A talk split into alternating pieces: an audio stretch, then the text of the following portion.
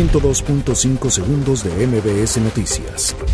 La Visitaduría Ministerial de la Fiscalía General de Justicia de la Ciudad de México inició una investigación sobre el actuar de las autoridades que conocieron la denuncia por la desaparición de Fátima.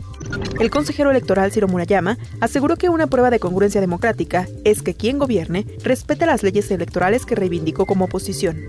En el último año, los siete partidos políticos nacionales perdieron al 70% de su padrón electoral, siendo el PRI y el PRD quienes quedaron con menos militantes después del proceso del refrendo de los afiliados.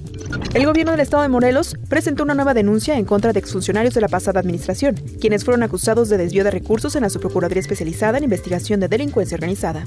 Organizaciones sociales y ambientalistas anunciaron que retomarán la lucha contra el aumento al pasaje en el Estado de México hasta hacer que la Secretaría de Movilidad suspenda el ajuste tarifario. Karime Macías, quien actualmente se encuentra en el Reino Unido, promovió un juicio de amparo contra la orden de aprehensión y su ejecución.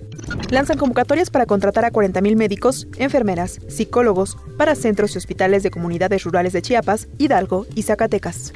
En 2019 se captaron 32 mil millones de pesos en inversión extranjera, afirmó la Secretaría de Economía.